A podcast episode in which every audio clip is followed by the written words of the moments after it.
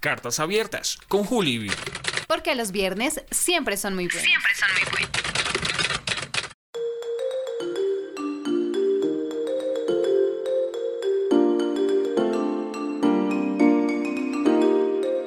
Hola, ¿qué tal familia? Bienvenidos a un episodio más de este podcast espectacular que se llama Cartas abiertas con Juli y Vivi. Porque los viernes Siempre son muy buenos. Estamos muy, muy, muy contentos por la aceptación que ha tenido el podcast. Nos- Nos han escrito a través de las redes sociales. Y ya este es nuestro cuarto podcast. Ya cumplimos un mes. Ya se- eh, al menos las, las plataformas, las plataformas digitales no nos han censurado. Entonces vamos por buen camino. Sí, así es y bueno, ha sido todo un reto, pero ha sido un reto que hemos podido disfrutar en el proceso. Y hoy venimos con un tema espectacular que la verdad no lo vamos a gozar como hemos disfrutado los otros temas. Y se llama No es lo que dices. Sino, ¿cómo lo dices?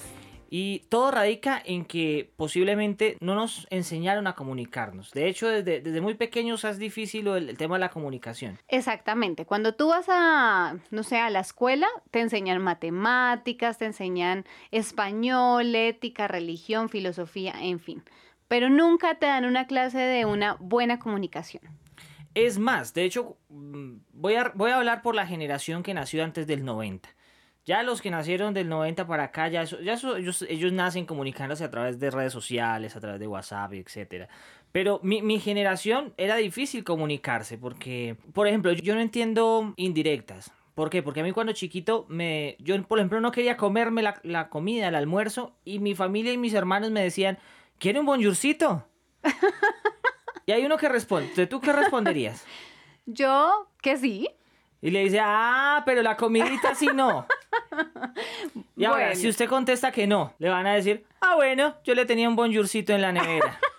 Entonces, por ejemplo, ahí ya uno no entendía indirectas. Difícilmente uno, uno entendía indirectas. Ahora, uno no podía ser imprudente. Yo aquí tengo a la reina de la Ah, imprudencia. ¿Dónde está? Ahora, uno no puede ser imprudente porque le enseñaron a uno que uno no podía ser imprudente. Entonces, lo invitaban a uno a una casa eh, desconocida, le servían el almuerzo y usted, usted no tenía derecho a decir que la comida estaba fea. Por ejemplo, uno no tenía filtro, uno de niño no tiene filtro de nada. No. ¿Quién le pone a uno el filtro? Pues los adultos, el papá. Entonces, le servían a uno la comida y si no le gustaba, pues uno decía que no le gustaba. Y que decía el papá. Y hacía Sí. caras y ya, ya simplemente uno, uno comía. Sí, entonces eso, eso suele pasar y eso le enseñan a uno a través de la comunicación. Los pelados de hoy en día ya se comunican eh, a través de redes sociales, a través de WhatsApp. De hecho, ya ni hablan. Los pelados de hoy en día ya ni hablan. Todo es escrito. Ya les da, les da pereza llamar, hablar.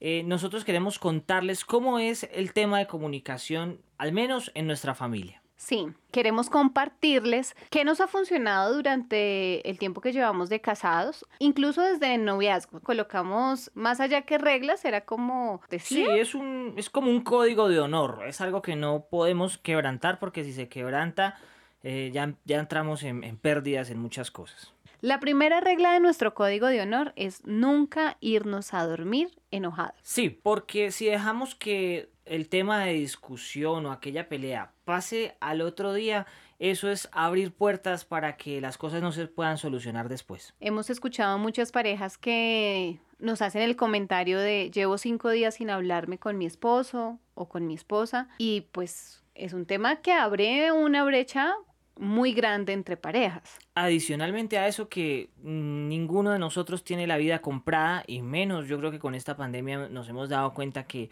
hoy estamos pero nada nada nos asegura que mañana aún lo estemos aún lo tengamos, ¿cierto? Y por ejemplo, yo todos los días me subo a una moto y no sé si en la tarde o en la noche vaya a llegar o así usted se vaya en Transmilenio o en lo que sea. Usted no asegura que, que en la noche usted vaya a llegar y usted le gustaría que, que terminara su día eh, discutiendo, que al otro día usted se vaya y le pase algo y usted quedar con eso, que mi última palabra o la última conversación que yo tuve con mi pareja o con mi mamá o con mi papá haya sido una discusión. Esto no aplica solo para esposos, ¿no? Esto aplica para todos, con tus papás, con tus amigos, con las personas que amas. Nosotros esta regla la pusimos desde que fuimos novios. Si teníamos una discusión, alguna situación, eh, y él iba y me dejaba en casa y se iba para su casa, siempre teníamos que dejar eh, solucionado el tema, tranquilos el uno al otro, porque lo que dice mi esposo hace un momento, es cierto, él se iba, él viajaba en la moto o yo cogía un transporte para mi trabajo y no sabemos qué podía pasar. La segunda regla de nuestro código de honor es que no peleamos delante de la gente. Uy, ¿no, no, no les ha pasado a ustedes que, que se ven metidos en la mitad de una pelea? Uy, eso sí que es cansón. Para, ni siquiera para los que están peleando, para el que se queda ahí en la mitad. O sea, esta regla es amor por el otro, amor por quienes te rodean amor por tus papás, tus amigos, porque no hay nada más incómodo que verte en medio de una discusión de pareja. Sí, sí, sí, uno ahí como que apenas sonríe, como que trata de calmar la vaina y todo, y, es muy incómodo. Y, y, créeme que muchas veces eso ayuda a calmar la pelea. Si hay alguien ahí delante, uno como que se mira, respira profundo, se pone rojo y sigue, la, sigue el tema común y corriente por amor a la otra persona, en serio. Si ya usted no puede más, yo prefiero decirle, amor, ¿me acompañas a la tienda un momento? Y, y ahí ya en la tienda podemos solucionar el tema. Exactamente, sí. Hay que solucionarlo, sí, tener presente que todas las cosas se deben hablar, pero hay momentos y hay momentos para todo, incluyendo para tener esos momentos donde se debe reconocer que nos equivocamos o que el otro se equivoca.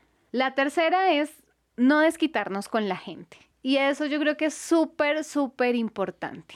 No hay nada más molesto que tú termines recibiendo o pagando las culpas de cosas que hayan hecho otras personas, que vengan y se desquiten contigo cuando tú dices como, wow, pero yo no, no dije nada, no hice nada.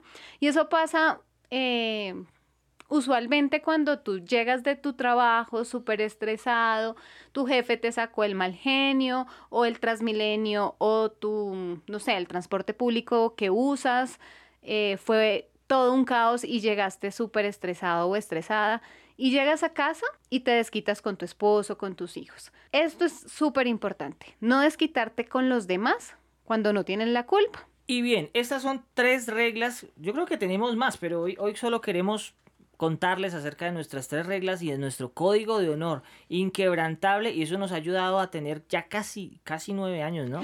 A pocos días. A pocos días de nueve años nos ha, nos ha ayudado a mantener una buena comunicación, pero como les había contado al principio, como a nosotros no nos enseñaron desde muy chiquitos a comunicarnos, nos toca aprender de grandes y en ese aprender se generan muchos conflictos.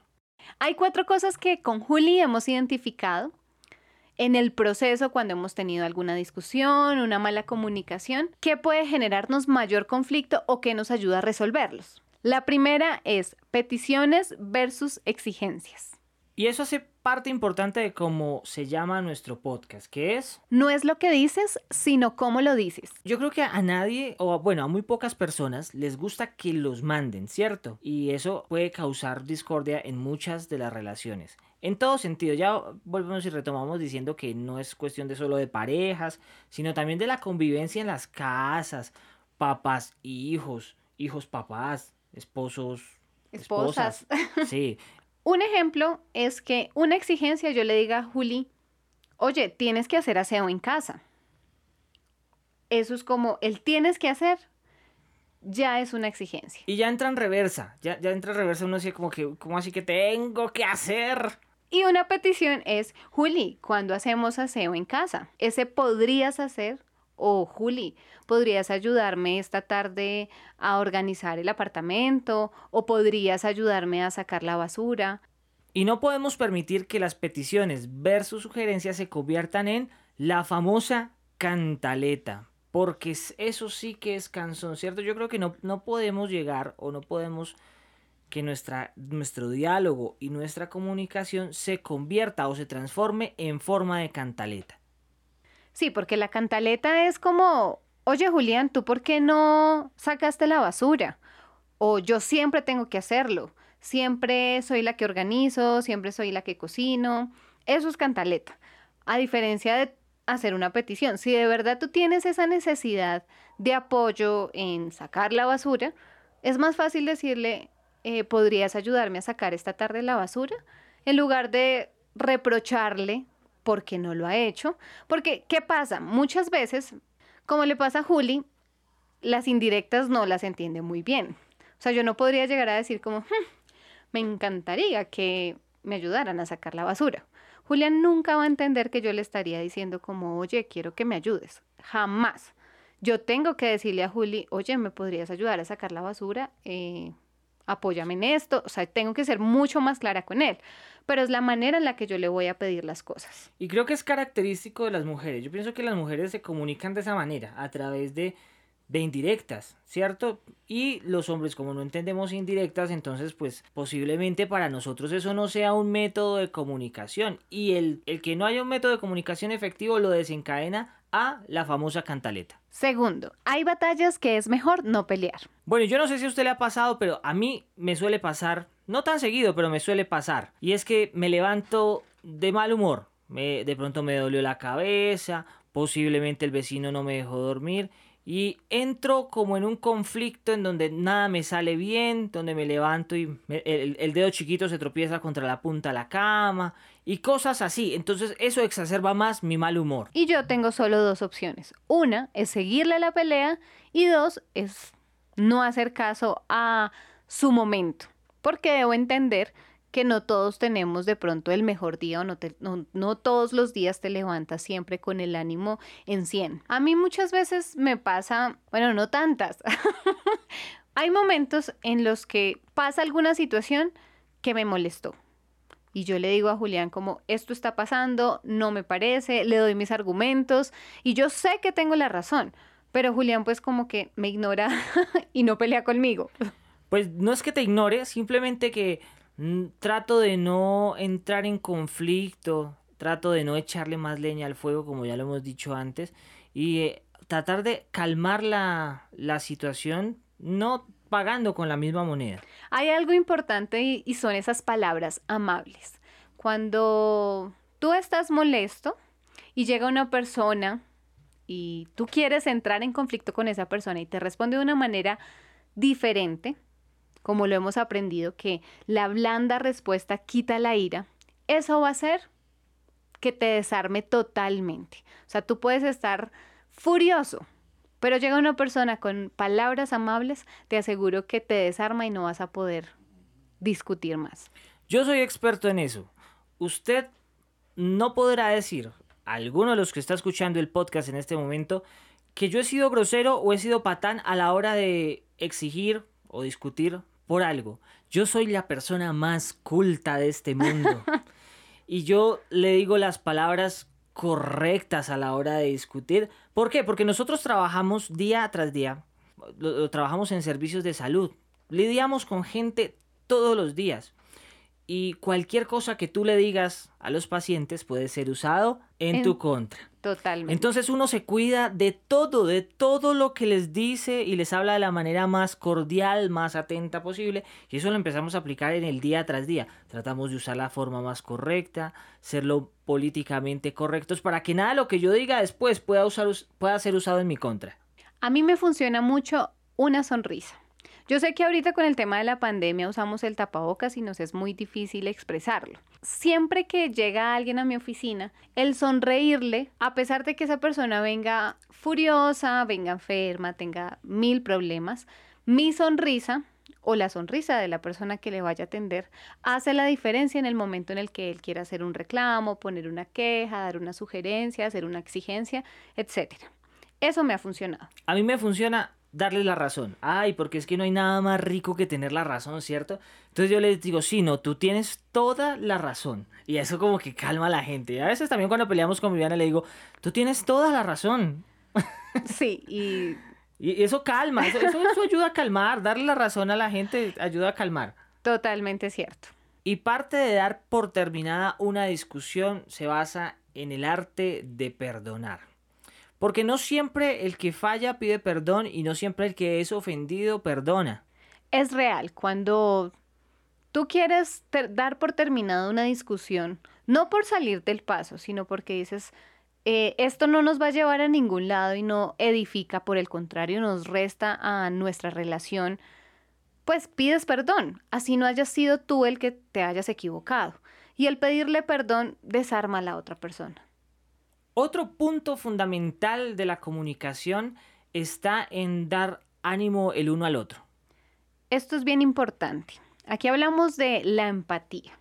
de ponerme en el lugar del otro, de nunca subestimar la causa del desánimo, porque a veces tendemos a decir, como no, no tienes la opción de estar triste, siempre tienes que estar feliz. Hay muchas cosas por estar feliz y es real. Tenemos la bendición de estar vivos, de tener una familia, de muchas cosas que nos traen felicidad y debemos ser agradecidos por eso. Pero hay momentos en que se nos permite sentirnos un poco tristes. Yo a qué los invito? A que si esa tristeza es momentánea, hace parte de la vida, hace parte de que necesites recibir ánimo de la otra persona. Y esto es parte fundamental de la comunicación y es, y es aprender a conocer las emociones de cada uno. Hay días donde yo le digo a Viviana, amor, hoy me siento desanimado. Y no siempre yo debo tener una, un motivo para estar desanimado, decirle, amor, me siento desanimado por eso, sino siempre le digo, no, estoy vibrando en una onda más bajita, entonces creo que tengo cierta licencia a que me tengan paciencia ese día. Y lo que no nos podemos permitir tampoco es que los dos estemos desanimados al tiempo. Muchas veces nos turnamos para desanimarnos.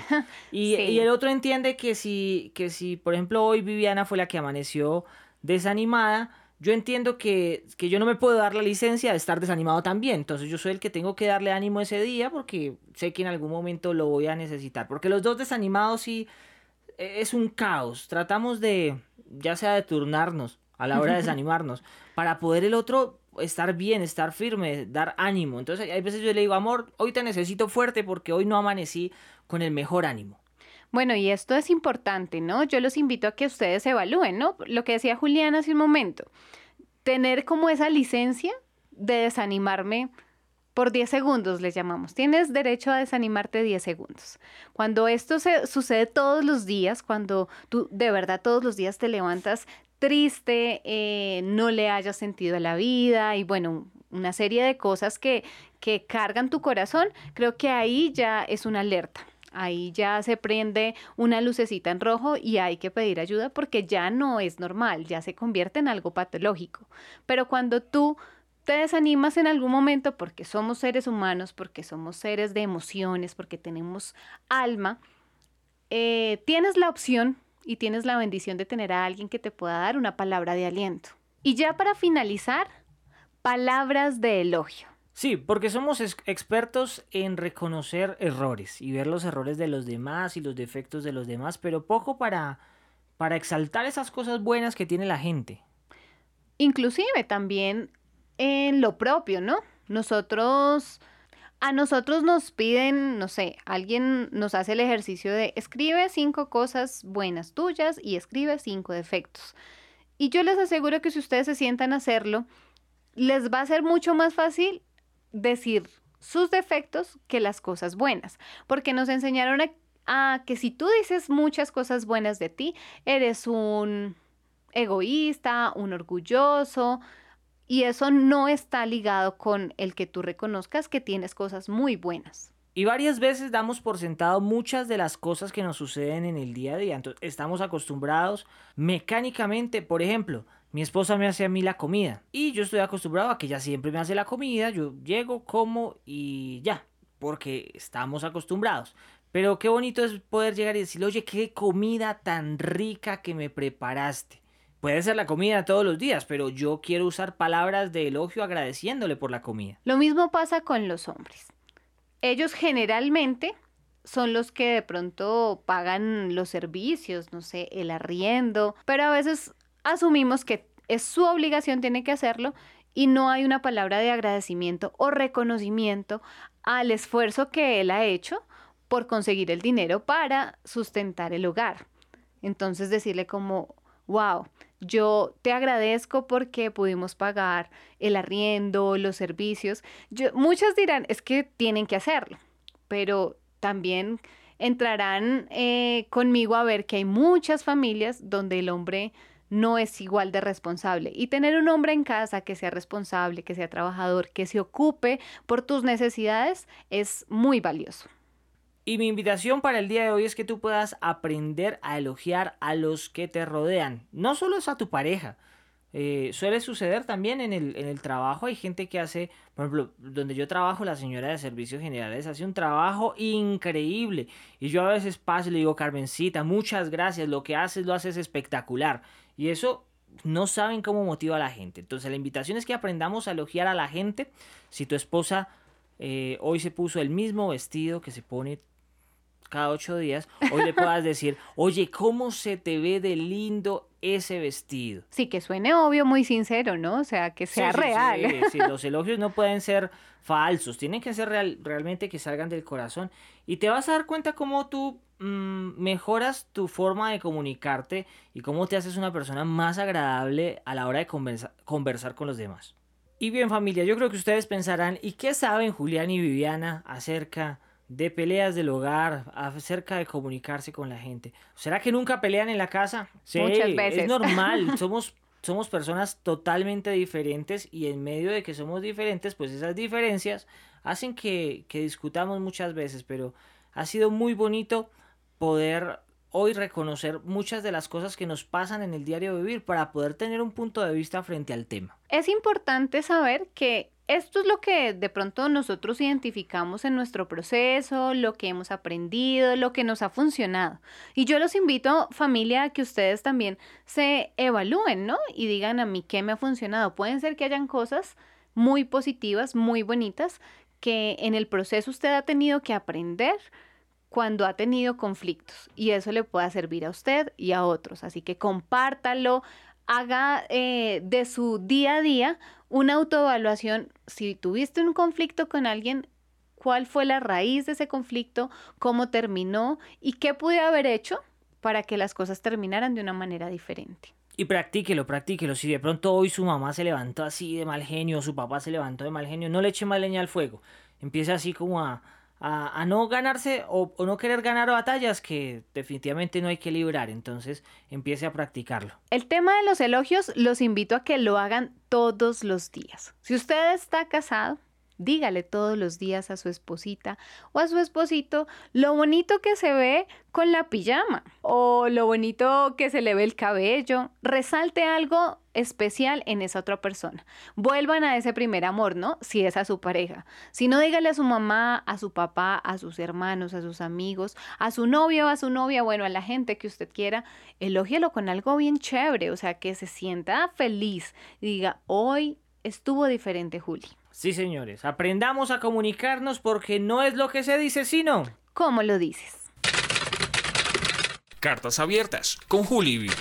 Porque los viernes siempre son muy buenos. Siempre son muy buenos. Y la carta que vamos a destapar el día de hoy se llama El poder de las palabras. Una palabra irresponsable puede encender discordias y fuegos difíciles de apagar. Una palabra cruel puede arruinar y derribar todo lo que se había edificado en una vida.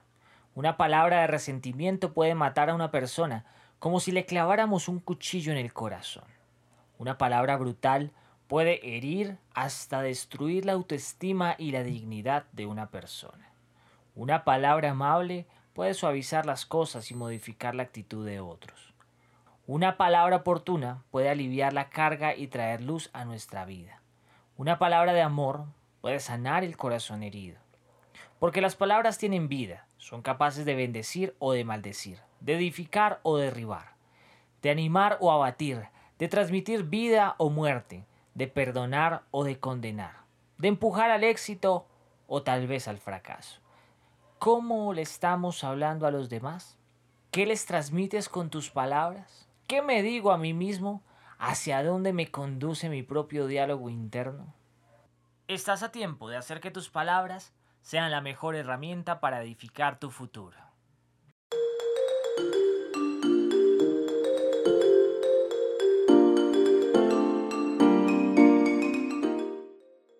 Y bien familia, entramos en la recta final de este podcast de cartas abiertas con Juli Vivi porque los viernes Siempre son muy buenos. Recuerden que todos los viernes nuestro compromiso desde el primero de enero todos los viernes y vamos a sacar un podcast y si Dios nos lo permite y nos da la salud, lo estaremos haciendo todos los viernes un podcast diferente. Recuerden que nos pueden seguir a través de las redes sociales como arroba Juli y Vivi oficial y en todas las plataformas digitales como Cartas Abiertas con Juli y Vivi. Familia, un abrazo gigante a la distancia, que Dios los bendiga, nos vemos el otro viernes. Un abrazo para todos, gracias por conectarse con nosotros. Recuerden que esto es Cartas Abiertas con Juli y Vivi. Porque los viernes siempre son muy buenos.